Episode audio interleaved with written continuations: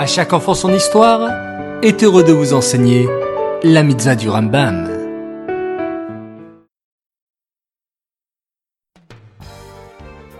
Bokertov les enfants, toujours un grand plaisir de vous retrouver dès le matin pour la mitzvah du Rambam.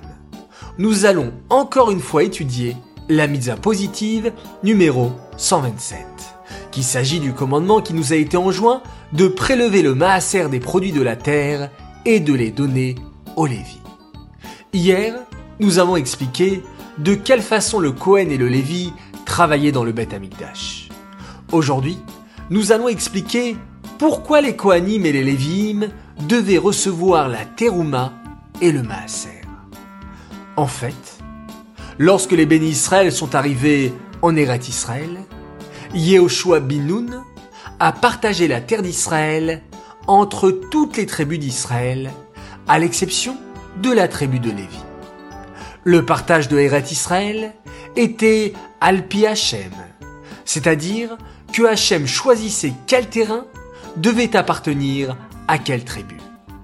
Mais Hachem n'a pas voulu que les Kohanim et les Léviim se mettent à travailler la terre, labourer, semer, car leur force devait être utilisée pour le Beth Amikdash, le service d'Hachem.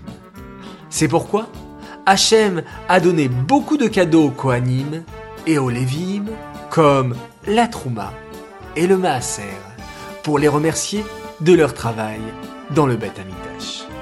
Cette mitzvah est dédiée les Nishmat, Gabriel Abat Moshe, Aléa Shalom.